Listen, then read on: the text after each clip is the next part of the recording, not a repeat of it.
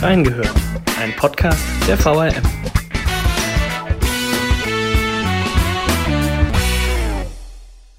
Aufstiegskampf in Liga 3. Nach dem letztjährigen Abstieg kämpft der SVW in Wiesbaden aktuell wieder um die Rückkehr in Liga 2. Henry Solter und Sportredakteur Stefan Krizelius sprechen über die Chancen und welche Rolle Trainer Rüdiger Rehm dabei spielt. Wir haben reingehört. Ja, und dann herzlich willkommen zu einer neuen Folge von Reingehört. Heute wieder eine Sportfolge. Bei mir zu Gast ist Stefan Krizelius. Hi Stefan. Hi Henry. Ja, äh, Stefan, der SVW in Wiesbaden ist aktuell super drauf, haben gestern auch, wir sind heute wieder hier ganz aktuell nach dem Montagabendspiel vom SVW in Wiesbaden gegen den KfC Uerdingen 3 zu 1 gewonnen, vier Siege in Folge. Stefan, warum ist der SVW in Wiesbaden aktuell so gut drauf? Ja, äh, direkt eine gute Frage. Ähm, das hat man gestern auch wieder gesehen. Die Mannschaft lässt sich im Moment echt nicht von Rückständen oder, oder Hindernissen äh, beeinflussen. Gestern lagen sie auch wieder früh zurück, haben es dann schnell gedreht. Im Moment hat man auch das Gefühl, sie können am Ende von Spielen immer noch äh, was zusetzen. Gegen Mannheim gab es ja auch äh, mhm. den ganz späten Siegtreffer. Haben wir davor, wo davor vor diesen vier Spielen gab es ja auch ein paar Unentschieden, da haben sie auch immer spät noch den Ausgleich gemacht. Ähm, und das, glaube ich, hat jetzt dem Team echt Selbstvertrauen gegeben. In den letzten Wochen war auch die Defensive wieder stabiler als äh, in so einer etwas wackeligeren hm. Phase, sage ich mal, mhm. zur Mitte Mitte der Vorrunde. Und was äh, wirklich auch alle Spieler, wenn man gerade äh, per Telefon die Möglichkeit hat, mit ihnen zu sprechen, betonen, es ist wirklich ein guter Teamgeist, der die Mannschaft ja. auch ausschaltet. Natürlich neben auch der Qualität, die diese Mannschaft ja ohne, ohne Frage hat. Ja, kommt jetzt nach Rückständen wieder. Äh, ich erinnere mich so ein bisschen, wir haben ja auch am Saisonanfang haben wir ja so ein bisschen gesprochen auch, dass die, das Team auch Qualität hat. Dann gab es aber viele Spiele, wo ich den Eindruck hatte, ja, die haben eigentlich super gespielt und dann kam am Ende immer so ein Nackenschlag. Ich denke da auch an das Hinspiel von, gegen den FCK, die eigentlich auch so halb angenockt da kamen und dann noch irgendwie diesen Ausgleich gemacht haben. Ist schon ein Unterschied, finde ich.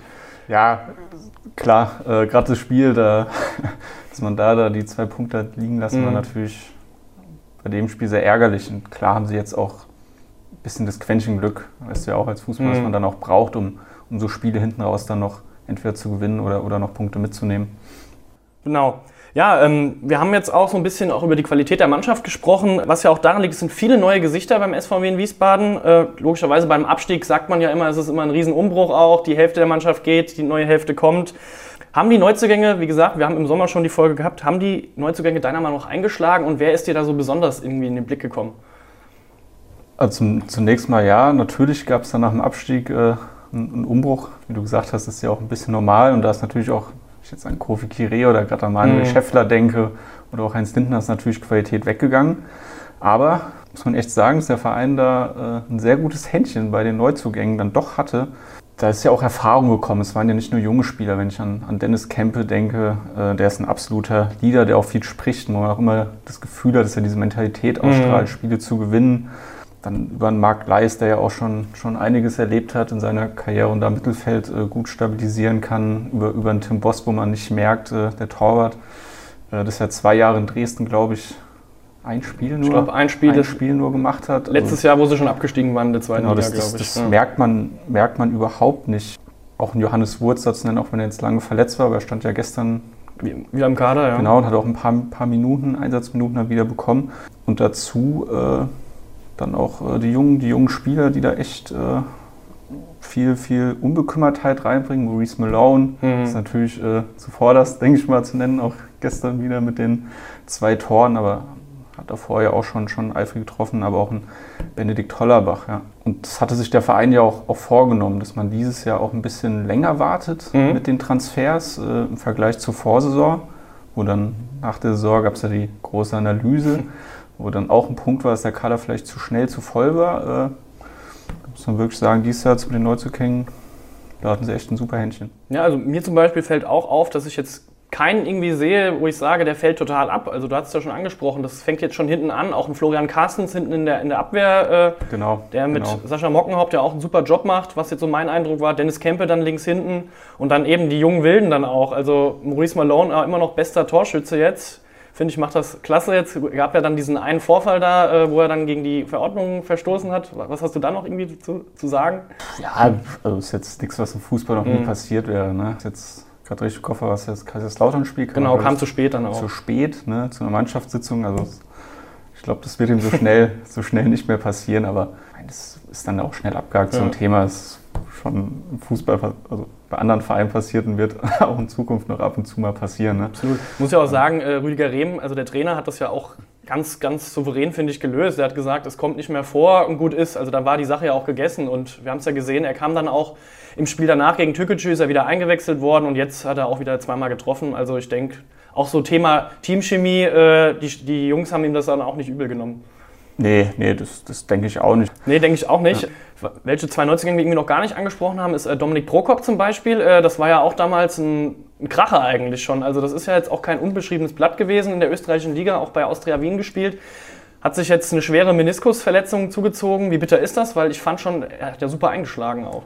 Ja, aber war natürlich ein Spieler, der, denke ich, die Mannschaft auf jeden Fall bereichert hat. Da hat man immer das Gefühl, er entwickelt schnell Zug zum Tor. Ähm, ja, ist natürlich auch, äh, auch, auch gut, wie sagt man ja, gut gescoutet irgendwie mhm. auch, früh, früh angesprochen. Ne, wohl auch in den Gesprächen dann überzeugt, dass man so einen Spieler, auch wenn er natürlich äh, vertragslos war zu dem Zeitpunkt, dann, dann von sich überzeugen könnte. War ja mit Gustav Nilsson jetzt mhm, genau. auch ein Spieler, der schon reichlich Erstliga-Erfahrung hat. Ne? Und ich denke, da muss man, wenn man solche Spiele von sich überzeugen will, muss man da auch, sagt man, früh dran sein. ja. ja, das stimmt. Stichwort Gustav Nilsson, das ist ja. eigentlich eine ziemlich gute Überleitung auch. Wir haben auch im Sommer darüber gesprochen, Manuel Schäffler natürlich weg, der ja jetzt über Jahre lang das Sturmzentrum auch beim SVW in Wiesbaden, man kann eigentlich schon sagen, geprägt hat. Ich meine, für einen Absteiger äh, so viele Tore noch zu schießen, war schon sehr, sehr bemerkenswert auch. Wir haben dann damals so ein bisschen gesagt, kann man ihn ersetzen? Ich habe jetzt mehr oder weniger den Eindruck, man hat ihn nicht ersetzt, aber man hat äh, die Last, sage ich jetzt mal, also auf mehrere Schultern verteilt. Wie siehst du das? Ja, absolut. Äh, würde ich dir recht geben. Es war ja nicht nur letzte Saison, der hat davor ja auch, äh, also Manuel Schäffler mhm. hat davor ja auch in den Drittligaspielzeiten hat er ja auch also getroffen, im Endeffekt, wie er wollte. Ne? ja. Und so ein Spieler auch von, von der Persönlichkeit, die er ja auch war, eins zu eins zu ersetzen, das ist also eigentlich un, also sehr schwierig, mhm. äh, wenn, nicht, wenn nicht unmöglich. Ne? Aber sie haben es echt geschafft. Wie du gesagt hast, es gibt viele verschiedene Torschützen. Äh, es ist ja auch nach wie vor eine der besten Offensiven der Liga. Ne, also auch wenn man sich jetzt, jetzt hier ein Tor anguckt, dann sind sie ja ganz oben äh, mhm. auch dabei. Dementsprechend schon gelungen, also diese Lücke gemeinschaftlich zu schließen. Ja, man sieht ja dann auch äh, Philipp Tietz, der war ja dann leider auch lange verletzt letztes Jahr, kam jetzt auch, kommt so langsam wieder in Schuss, war jetzt auch das eine Spiel nicht da, war glaube ich gesperrt. Der war gesperrt, aber hat davor die Wochen fand ich super, super gespielt. Hatte auch äh, mhm. äh, unter anderem, wenn ich an das Tor gegen Türkgücü denke, ja. war ein absolutes, absolutes Traumtor. Äh, aber hat dann auch viel gearbeitet, auch viel nach hinten gearbeitet. Ne? Was wir am Anfang auch hatten, auch diese verbesserte Defensive, das fängt ja auch, auch an, dass, dass mhm. da jeder Spieler so, so mitarbeitet, wie es einfach in den letzten Wochen jetzt, Beim Anlaufen jetzt der Fall war. Ja. Genau. Ist ja auch so, wenn dann Philipp Tietz, Maurice Malone vorne, Gustav Nilsson und wenn das schon nicht reicht, dann kommt halt Jakov Medic nach vorne. Das ist, finde ich, auch so ein ganz besonderes Phänomen. Äh, wie hast du das wahrgenommen? Der ist ja eigentlich eher so der Defensivexperte. Ja, dachte man, ne? Ich glaube, Lautern war ja das erste Spiel, genau. wo, wo ja auch die Personalnot schon, schon, schon groß war. Schon in dem Spiel war das schon, schon ein bisschen beeindruckend, ja. wie, er, wie er dann da die Bälle festgemacht hat, immer, immer anspielbar war und halt echt schwer zu verteidigen war. Und ja, also ich muss, gest, das, gestern, ja. gestern war es ja wieder gut. Dazwischen in Mannheim war es dann mal wieder auf der 6. Also es ist fast im Moment sowas wie die, wie die Allzweckwaffe, den du gefühlt äh, im Moment überall hinstellen kannst. Ja, ja ich habe auch so das Gefühl, also ich habe das Spiel auch gegen Türkgücü dann live im Stadion gesehen und äh, da hat Remin auch wieder neben Tietz vorne aufgestellt und wie du es schon angesprochen hast, wie der die Bälle festmacht, wie er Ball nach außen prallen lässt. Also man hat irgendwie den Eindruck gehabt, der hat nie was anderes gespielt und er hatte ja dann am Anfang noch so ein bisschen das Abschlusspech gehabt. Das hat er ja dann auch gestern äh, wieder besiegt, hat ja auch das, den Ausgleich erzielt. Ja, durch, durchaus sehenswert auch mit der, ja. der Ballannahme, wie er den da rumzieht. Ja. Also Wahnsinn. Das ist für mich so ein bisschen auch so dass die Entdeckung jetzt so die letzten Wochen. Ja, also dass der, dass der mega viel Talent hat, finde ich, hat man letzte mhm. Saison auch schon, auch schon in der zweiten Liga gesehen. Da war es dann vielleicht das eine oder andere unnötige Fehlerchen noch, noch zu viel, aber ich finde auch immer, der bringt auch so eine gute gute Mentalität bilden mhm. kann aus seinem Mitspiel mit auch diesem, diesem Willen, den er da hat, wirklich jedes Spiel gewinnen zu wollen. Ja. Wo manchmal der Ärger dann auch mit lauterem äh, Schrei manchmal auch raus muss. Ne? Aber, ist ja beim SVW ja. ein paar Mal so. Ja. Aber äh, ich glaube, der tut der Mannschaft gut und auch, auch da wieder, äh, der ist jetzt auch langfristig, haben sie auch den Vertrag verlängert, also ist ja nicht mehr ausgeliehen von, von Nürnberg, Nürnberg genau. sondern sie haben jetzt fest, fest verpflichtet, auch mit einem Vertrag, wenn ich jetzt nicht alles täuscht, bis 2024 ausgestattet. Meine ich auch. Und ich glaube auch, in Nürnberg wird man das auch aufmerksam verfolgen. Ich denke, der wird der Mannschaft, da hätte der vielleicht auch weiterhelfen können. Aber gut, das ist ein anderes Thema. Wir hatten, wie gesagt, ich stelle immer mal so ein bisschen den Bogen zu unserer Folge am Saisonanfang, weil es ja eigentlich ganz, ganz interessant ist, was sich so seitdem verändert hat. Wir haben auch über die Frage im Tor gesprochen. Da ist ja mit äh, Lindner ein sehr, sehr starker Torhüter, der auch in der zweiten Liga super gehalten hat, mit einer extrem hohen Erfahrung, ist ja wieder nach Basel, beziehungsweise ist zurück in die Schweiz gegangen. Mit Tim Boss kam dann der, Ersatztorwart von Dynamo Dresden und ist direkt zum Stammtorwart beim SVWW geworden. Du hast schon gesagt, man merkt eigentlich gar nicht, dass der gar keine Spielpraxis hatte. Wie nimmst du ihn sonst so wahr im Tor? Ja, das müsstest du ja fast besser wissen als Torwart. Aber ja, äh, wie gesagt, ich, ich, ich finde, man merkt es null und dass er auch eine richtig mhm. gute Saison spielt das Gefühl einfach, dass er das Spiel sehr, sehr kommt. Also er kommuniziert richtig viel mit der Mannschaft. Fußballerisch kann er, kann er auch mitspielen. Er hat auch schon ein paar richtig gut, also vielleicht auch ein paar Punkte festgehalten, an das Spiel gegen Mannheim denke oder, oder auch eine Parade, die ich im Kopf war ganz am Saisonanfang gegen Viktoria Köln war das, glaube ich, in Köln, wo er, wo er einen Ball wirklich, da haben sie geführt zwar schon, aber wo er da auch die Null dann gehalten hat. Ja, also das ist echt ein, ein finde ich, ein richtig guter Torwart und finde ich, dass der SVW da jetzt nicht unbedingt schlechter geworden ist auf der Position im Vorjahresvergleich und das ist ja auch schon äh, eigentlich. Ist schon eine Ansage auf jeden Fall, ja. Ja, der Kollege Stefan Neumann hat ja auch äh, letztens eine Geschichte mit Tim Boss gemacht, äh, wo er auch nochmal so betont hat, dass das für ihn auch ein Riesenschritt eigentlich war jetzt von der Bank. Ich meine, jahrelang, er ist ja mehr oder weniger nicht beachtet worden. Man muss dazu sagen, mit Kevin Broll ist ja auch bei Dresden kein schlechter Torwart da. Das ist, ist auch Fakt. Aber für ihn ist das natürlich eine Umstellung. Dresden hierher ist er auch nochmal, äh, verlässt er sein Umfeld. Und dass er dann hier so sich direkt so präsentiert, fand ich schon sehr bemerkenswert. Und wie du gesagt hast, er strahlt da auch eigentlich eine tolle Ruhe aus. Und ich finde auch, dass der SVW auf der Torhüterposition sicherlich keine Probleme hat. Nee, ja. das äh, lässt sich, glaube ich, so festhalten in der Saison. Ja. Natürlich spannend, was wir der Saisonanfang gesagt haben, aber ich glaube, ich hoffe, dass wir da zum ähnlichen Schluss gekommen sind. Ich glaube auch, ja. Da haben wir ja noch so ein bisschen den Vergleich zu, mit Matthias ja. Hamroll noch äh, gezogen, der dann auch auf der Bank sitzt, der natürlich auch, der brennt ja auch auf seine Chance und ich denke auch, das ist gar nicht so schlecht, dass man dann zwei Keeper auf ähnlichem Niveau hat, die sich dann gegenseitig auch so ein bisschen pushen. Ja, also da hat man, natürlich, also hat man natürlich noch nicht so viel Spiel gesehen, aber mhm. in der Vorbereitung hat er auch, finde ich, äh, super, super Spiele gemacht. Ja. ja. Genau. Kommen wir vom Tor so ein bisschen auf die Trainerbank zu sprechen. Ähm, das war ja jetzt auch in den letzten Wochen unserer Berichterstattung. Rüdiger Rehm ist ja seit ein paar Tagen, Wochen Rekordtrainer beim SVW in Wiesbaden. Äh, beschreibt doch mal so ein bisschen sein Wirken die letzten Jahre. Ich meine, vier Jahre ist er jetzt da. In der, Fuß in der Fußballerwelt sind vier Jahre ja eigentlich eine Ewigkeit, oder?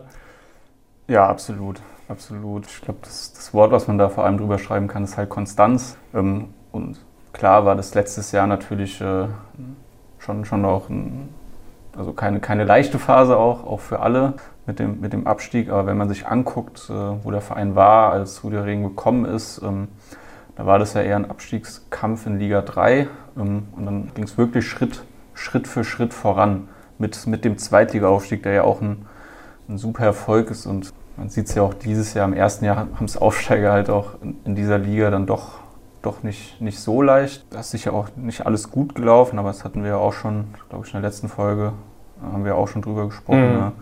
Aber generell die Entwicklung in diesen vier Jahren ist natürlich äh, sehr, sehr positiv und da sieht man auch, was es, was es bringt, wenn man auch diese Zeit bekommt, äh, da was äh, Kontinuität weiterzuentwickeln. Ja, ich meine, man sieht es ja auch, du hast es jetzt angesprochen, Aufsteiger in Liga 2, es ist halt schon doch nochmal ein Unterschied äh, zwischen der dritten in die zweite Liga. Da hast du dann auch etablierte Traditionsvereine, was wie VfL Bochum oder sowas, die da auch schon jahrelang spielen. Und man sieht es ja aktuell, Braunschweig und Würzburg sind ja auch ganz tief drin hinten. Und Würzburg hat ja jetzt im Vergleich zum SVWW letztes Jahr, man muss ja mal so ein bisschen dann die Parallelen ziehen, schon den dritten Trainer, während äh, der SVWW dann auf den einen gesetzt hat und klar, der, äh, Würzburg hat jetzt gegen den HSV zum Beispiel gewonnen, aber der Abstand ist natürlich trotzdem noch gegeben. Und im Endeffekt, wenn dann Würzburg absteigen sollte und drei Trainer verschlissen hat, dann ist doch irgendwie der Weg vom SVWW dann vielleicht doch ein bisschen nachhaltiger. Ja, da sieht man halt einfach, dass es keine Garantie gibt, dass ein Trainerwechsel halt automatisch besser wird. Aber letztlich ist Würzburg jetzt hier schon weit weg. Das ist natürlich auch schwer ja, äh, zu, zu beurteilen, was, was jetzt genau zu,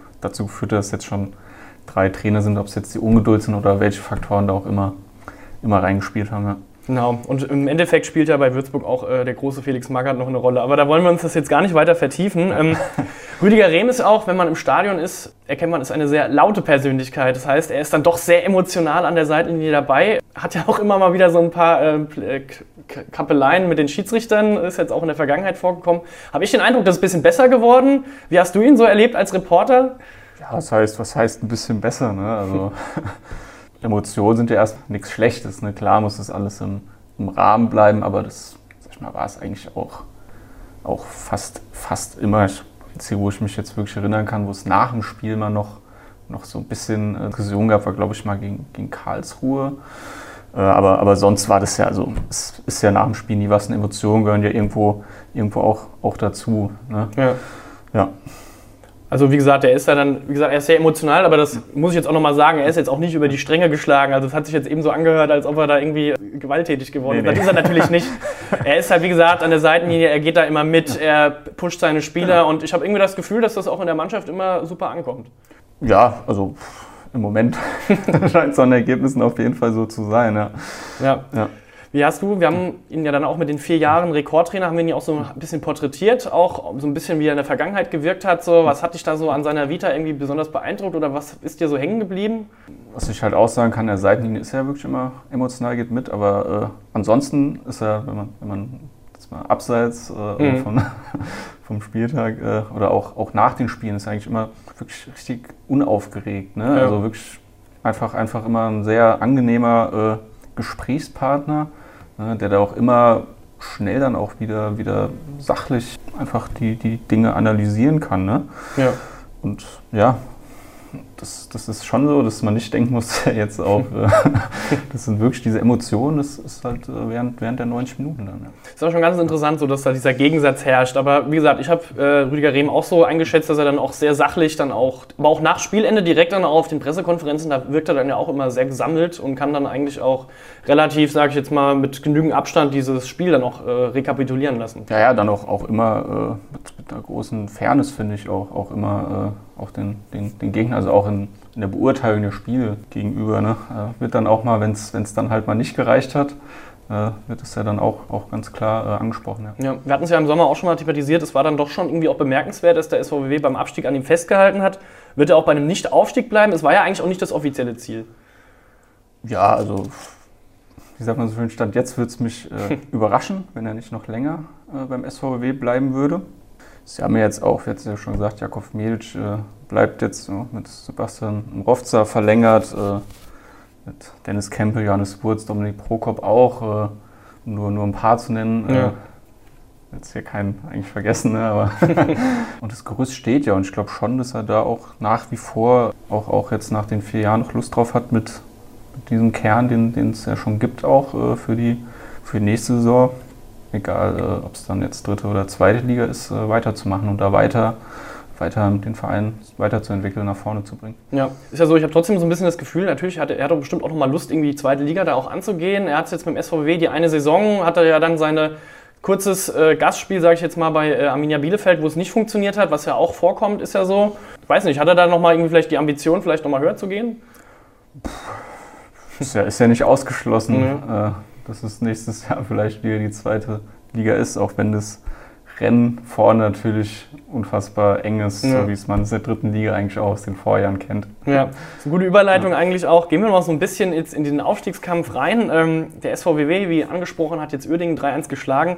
Als nächstes stehen dann eher Teams auf dem Plan, sag ich mal, die eher unten anzusiedeln sind. Da haben wir zum Beispiel Magdeburg, ist ja aktuell auch einer der Krisenclubs in Liga 3 und die Bayern-Reserve. Also eigentlich zwei vermeintlich leichte Gegner. Aber wie du schon gesagt hast, in der dritten Liga kann ja eigentlich jeder jeden schlagen. Und ich glaube, vor allem das Hinspiel gegen die Bayern-Reserve sollte ja auch irgendwie Warnung sein. Ja, ja, das, das ist interessant, dass du es ansprichst. Mir nämlich auch ein Gedächtnis geblieben, weil da habe ich wirklich dem Spiel gedacht, dass, wie, wie verdammt gut mhm. ist die Bayern auch, auch, also die kleinen Bayern, sagt man ja, ja, auch gemacht haben, auch mit dem Ball. Ne? Äh, das war schon eins der Spiele, eins der wenigen Spiele. Äh, also wir hatten ja noch nicht viele Niederlagen gesammelt, aber wo die Niederlage dann auch auch verdient war, fand ich, ja. Nach dem Spiel, weil das die Bayern damals echt super gemacht haben. Das zeigt halt klar von machbar, klar, machbar sind, sind mhm. die Gegner, aber leicht äh, auf gar keinen Fall ja auch Magdeburg. Ne? Da geht es ja, also geht es ja fast schon ein bisschen auch um die Existenz im, im Abstiegskampf, in die Regionalliga das ist ja dann schon nochmal ein, ein echter, puh. Das ist schon ein großer Bruch eigentlich, genau, muss man genau, schon sagen. Genau, ein Bruch ist ein gutes Wort, ja, ist dann schon mal ein großer Bruch und die werden da sicherlich auch, auch jetzt mit dem neuen Trainer Christian Titz, werden die da auch alles, alles reinwerfen und haben ja. da mit Sicherheit nichts, nichts zu verschenken und auch da wird es wahrscheinlich wieder ein, ein enges Spiel, aber wenn der SVW seine Leistung bringt, dann klar, kann auch da dann die, die Punkte holen. Ja. Muss ja auch dazu sagen, äh, wenn man dann mal in der Regionalliga ist, dann wieder hochzukommen mit diesem Aufstiegssystem, das ist ja dann auch nochmal eine ganz andere Herausforderung. Ja, ähm, dann sind diese zwei Spiele und dann werfen ja auch schon die großen Gegner, sage ich jetzt mal in Anführungszeichen, von der, den oberen Tabellenregionen ihre Schatten voraus. Wir haben Dresden und Ingolstadt dann in, auch in der englischen Woche, mittwochs, es ist ja ein Nachholspiel, weil ja das Spiel gegen Dresden dann wegen den Witterungsverhältnissen im Osten dann auch abgesagt werden musste. Ähm, Dresden, Ingolstadt, Rostock sind aktuell die Top 3. Der SVWW mit einem Punkt hinter Rostock dahinter. Ähm, ich habe den Eindruck, das sind auch wirklich die drei stabilsten, beziehungsweise jetzt, wenn der SVWW die Form bestätigt, die stabilsten Teams eigentlich in der Liga, oder? Bisher. Ja, gerade Dresden, die haben ja auch schon ein kleines, ein kleines Polster, haben sich ja auch schon rausgespielt. Also nach kleinen Startproblemen mhm. fand ich jetzt schon immer, immer sehr gut. Aber wie du gesagt hast, auch die anderen beiden, Ingolstadt, die waren ja letztes Jahr auch eigentlich quasi schon, da. Schon, schon aufgestiegen, ne? bis, bis zu dieser allerletzten Sekunde, trotz dieser schwierigen Bedingungen, auch wo die Drittligisten ja auch eine deutlich weniger geringere Pause hatten vor den, ja. Vor den Relegationsspielen, weil ja der Einstieg, der Wiedereinstieg ja, wenn es richtig im Kopf war, war ja deutlich später als in der. Ich glaube, die hatten äh, über eine Woche weniger äh, Regenerationszeit. Genau, und davor auch englische Wochen am Stück und trotzdem waren die damals schon, schon nach dieser tollen Aufholjagd im Rückspiel, im Relegationsrückspiel, äh, fast schon aufgestiegen und, mhm. und Rostock auch. Das sind natürlich alles gut Teams. 1860 darf man mit Sicherheit auch nicht vergessen. Und das sind natürlich, wie du gesagt hast, alles auch Teams, äh, gegen die der SVW auch noch, auch noch spielt. Und ähm, letztlich, denke ich, wird sich auch in den Direktduellen entscheiden, wer dann ganz am Ende äh, die, Nase, die Nase vorne hat und einen der zwei begehrten Plätze ergattert oder dann noch die, die Chance für die Relegation hatte. Mit der hat der SVW ja eigentlich auch gute Erfahrungen bisher gemacht, äh, Stichwort Ingolstadt. Aber ähm, ja. Das stimmt, ja. Ja, bleibt abzuwarten. Relegation war natürlich damals auch ein Riesenhighlight für die Fans. Dieses Jahr äh, in der Saison sieht es ja leider aufgrund der Corona-Situation relativ mau aus in den Stadien. Der SVW hat nur drei Spiele mit Fans diese Saison gemacht, nur eins davon zu Hause. Ähm, Stichwort Magdeburg steht ja jetzt vor der Tür. Damals waren es noch 4000 Zuschauer in Magdeburg. Jetzt für die kommende Saison oder für die kommenden Spiele ist das doch undenkbar, oder? Ja, also wie gesagt, im Moment schwer vorstellbar, dass diese Saison noch äh, Fans ins Stadion kommen. Hängt natürlich letztlich mit Infektionszahlen ab mhm. ähm, und wann welche Bereiche gelöckert werden, werden können. Dann, äh, aber da haben wir auch andere, andere Branchen, der wirklich sehr viel härter noch getroffen als der Fußball. Und äh, ja, aber wie du gesagt hast, damals Magdeburg, das war, wenn man es jetzt dran zurückerinnert, das war ja fast ein bisschen wie in einer, wie in einer anderen Welt noch, oder dann, wie gesagt hast, 3.000, 4.000 Leute im Stadion noch waren. Ähm, ja, ist im Moment schwer, schwer vorstellbar. Ja. ja. Man muss ja auch sagen, dann haben eben andere Bereiche die größere Priorität und das ist ja auch vollkommen in Ordnung und auch richtig so. Ähm, jetzt so ein bisschen als Abschluss vielleicht auch, du hast ja dann auch, wie gesagt, auch in Zweitliga-Zeiten warst du in der Berichterstattung im Stadion mit dabei, jetzt in Geisterspielen, jetzt auch zuletzt in Mannheim warst du ja auch dabei, was ja sonst Mannheim auch super Stimmung ist, wo vielleicht auch das irgendwie anders ausgesehen hätte in dem Südwestspiel. Wie sieht denn jetzt so dein Arbeitsalltag aus? Was hat sich so ein bisschen verändert, vielleicht auch, auch von deiner Wahrnehmung her? Ja, also als, als, äh, sag ich mal, als Fußballfan fehlt natürlich die Stimmung im, im Stadion. Äh, die Fans, die da sind, das ist nach wie vor, finde ich es unglaublich trist, äh, ja. äh, vor diesen Geisterrängen zu spielen. Obwohl natürlich, äh, es wird ja auch bei den allermeisten Vereinen immer wieder betont, dass das ja auch, äh, dass sie es auch zu schätzen wissen, dass sie das, das machen können. Ja. So, während in anderen Bereichen steht ja alles still. Ne? Ähm, und vom, vom, Arbeitsablauf ist natürlich so, dass auch, auch im Stadion äh, läuft dann natürlich vieles über digital, ob es dann eine virtuelle Pressekonferenz ist, äh, wo man die Fragen dann von mir aus per WhatsApp einschickt. Äh, so, ja. so, so wird es beim SVW gehandhabt. Ne? Ähm, mit den Spielern spricht, natürlich alles telefonisch. Äh, also, sag mal, diese Mixed Zone, die es ja, die es ja sonst gibt, wo man Spieler quasi auf dem Weg in den Kabinen ansprechen kann, die gibt es im Moment natürlich, natürlich nicht, weil man ja als Außenstehender natürlich auch keine Berührungspunkte mit dieser, dieser Mannschaftsbubble äh, einfach haben soll. Ja, genau. So ein bisschen als äh, gemeine Abschlussfrage, wird der SVWW am Ende um den Aufstieg mitspielen und werden sie es sogar schaffen? Ja, wenn, wenn ich das wüsste. also ich glaube schon, dass sie bis zum Ende oben dabei sein werden. Ähm, Ob es dann reicht, ist, wie gesagt, in dieser engen Liga, mhm. glaube ich, auch immer ein bisschen dann, dann nicht Glückssache, aber dass du gerade das Momentum am Ende der Saison auf deiner, auf deiner Seite hast. Ähm, und äh, beim SVW, die hatten jetzt auch echt Personalprobleme. Äh, also teilweise war der Kader echt, echt dünn.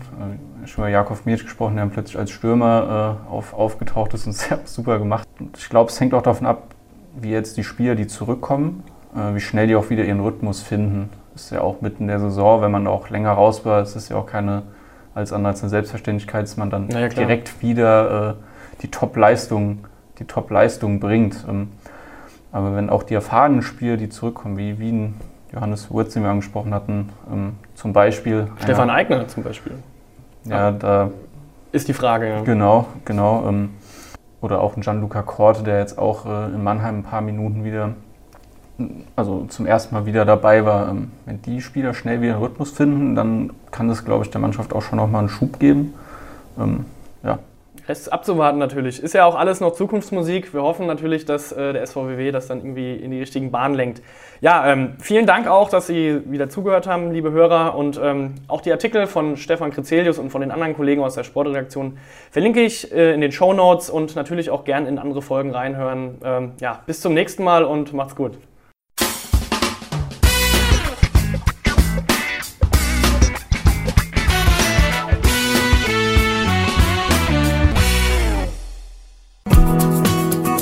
Das war die heutige Ausgabe von Reingehört. In diesem Podcast blicken junge Journalisten gemeinsam mit erfahrenen Reportern der VRM auf aktuelle Themen und bewegende Geschichten zwischen Rhein und Taunus. Ihr wollt noch mehr spannende Geschichten, Reportagen und News aus eurer Region? Dann probiert doch einfach mal unser Plus-Angebot aus. Einfach reinklicken unter vrm-abo.de slash podcast. Ein Angebot der VRM.